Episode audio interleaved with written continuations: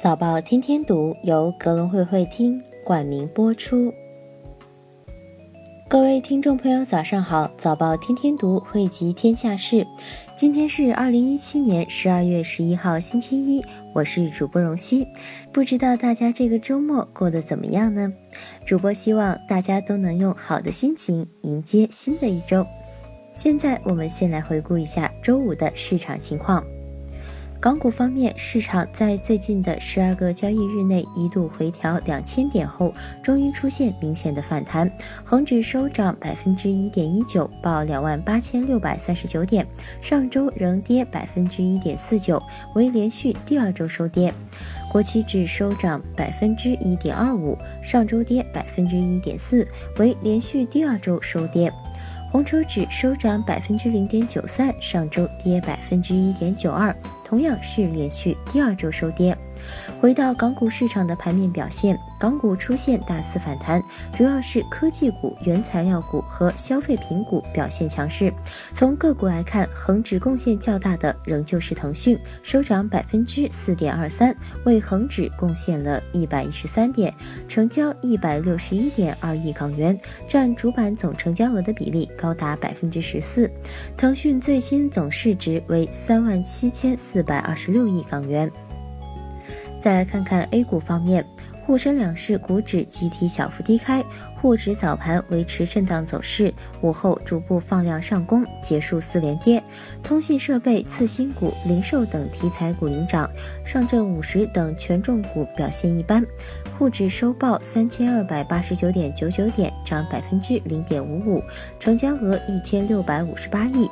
深成指收报一万零九百三十五点零六点，涨百分之一点二四，成交额两千零七十一亿。创业板收报一千七百九十二点一六点，涨百分之零点八五，成交五百八十亿。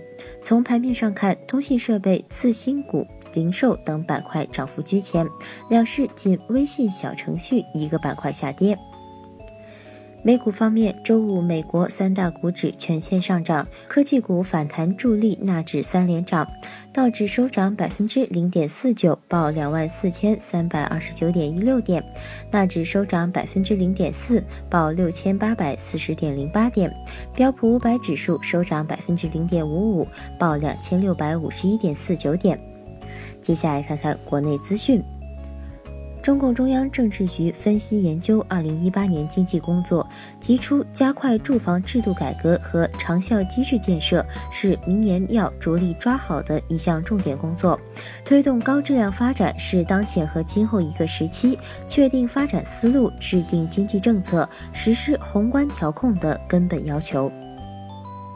中国石油天然气销售公司启动应急预案，多措并举增产增供天然气。中石油表示，为最大限度化解因多种因素影响造成的天然气供需失衡，努力保障采暖季期间天然气形势总体平稳，确保人民群众生活等重点用气需求。中国石油天然气销售公司紧急启动应急预案。多措并举，增产增供，严格压减石油系统工业用气，有序压减职工工业用户，协调配合有关地区和下游用户落实保民生用气，确保群众温暖过冬。工信部赛迪研究院装备工业研究所所长左世全透露，由国家发改委牵头，工信部、科技部等多个部委参与的智能汽车创新发展战略正在制定。他表示，智能汽车创新发展战略初步提出，加快信息通信、人工智能等融合，把打造建设中国智能汽车作为主要方向。到二零二零年，二级水平以上的自动驾驶要达到百分之十左右。永辉超市正式承认超级物种拟引战头。如果此次腾讯入股超级物种成型，腾讯与阿里在线下零售布局上则正面交锋。有业内专家认为，无论是新零售、智能零售还是无界零售等概念，其实都是被消费升级带动，而不是凭空塑造的。其最终商业模式一定要吻合当地消费趋势。再来关注一下港媒方面的消息。香港财政司司长陈茂波在最新发布的网志中提及两件近期国际税制大事：一是美国参众两院税改方案有机会在短期内达成共识；二是欧盟公布首份不合作税务管辖区名单。其分析国际税务新形势，表示港府会因地制宜考虑税制发展，现实无需贸然降税。其指出，香香港一方面关注这些发展，同时也要冷静判断。腾讯旗下腾讯游戏宣布与美国黎明公司合作，获得 HIZI 在中国的独家代理运营权。内地中文名定名为《生存王者》，双方将陆续公布《生存王者》的更多合作细节。HIZI 于二零一五年推出，是由美国黎明公司开发的一款大型多人竞技射击网游，目前已经发展出更加强调机械射击与生存极限运动的游戏体验，并成为新兴的电子竞技项目。自二零一三年三月份停牌至今的王朝酒业，昨日晚间发布二零一二年到二零一五年年度业绩，均为每年亏损。其中最新的二零一五年业绩显示，截至二零一五年十二月三十一号止年度，集团实现收入六点二七亿港元。同比减少百分之六点二八，毛利一点二九亿港元，同比增百分之一百五十九点三。公司拥有人应占亏损二点零六亿港元，同比收窄百分之四十七点七七。基本及摊薄每股亏损十六点四七港仙，不派息。再来关注一下海外市场方面的消息。美国十一月失业率，美国十一月季调后非农就业人口公布，美国十一月失业率为百分之四点一，维持在两千年年底以来低位。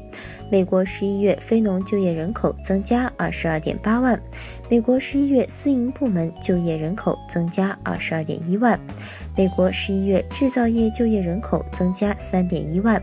非农数据公布后，现货黄金短线小幅上扬二点三四美元。现货白银变动不大，美国指数 D S Y 变动不大。九号，特斯拉 CEO 埃隆·马斯克在 NIPS 上公开承认，特斯拉正在开发专用的 AI 芯片。他在 NIPS 上说，Jim 正在开发专用的人工智能芯片，这将会成为世界上最好的芯片。而同时，英伟达也在 NIPS 上发布了迄今为止最强大的 PC GPU。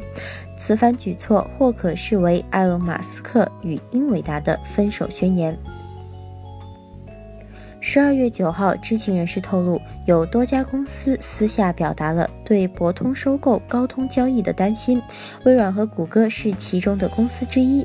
这些公司担心苹果在博通收购高通交易中的潜在影响，他们也担心博通削减成本的声誉，而不是投资新技术。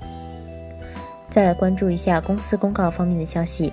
中国虹桥耗资一千四百八十五点一万港元赎回一百八十四点五万股。鸿华集团预计年度亏损将较同期增加约百分之一百。华润置地十一月合同销售额同比增百分之四十九。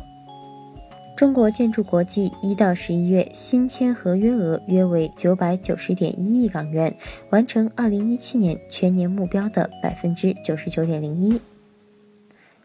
好的，今天的播报就到这里。节目的最后一首《心动》送给大家。新的一天，希望大家都能拥有好心情。想要了解更多深度专业的财经资讯，您可搜索并下载格隆汇手机 APP。在投资的路上，我们与您共同成长。早报天天读，我们明天不见不散。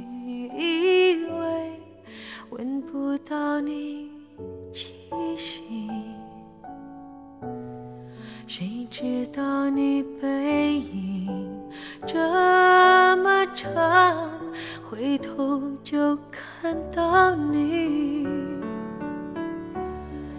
过去让它过去，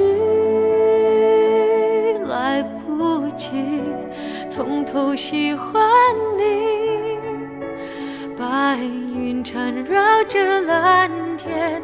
啊如果不能够至少给我们怀念的勇气拥抱的权利好让你明白。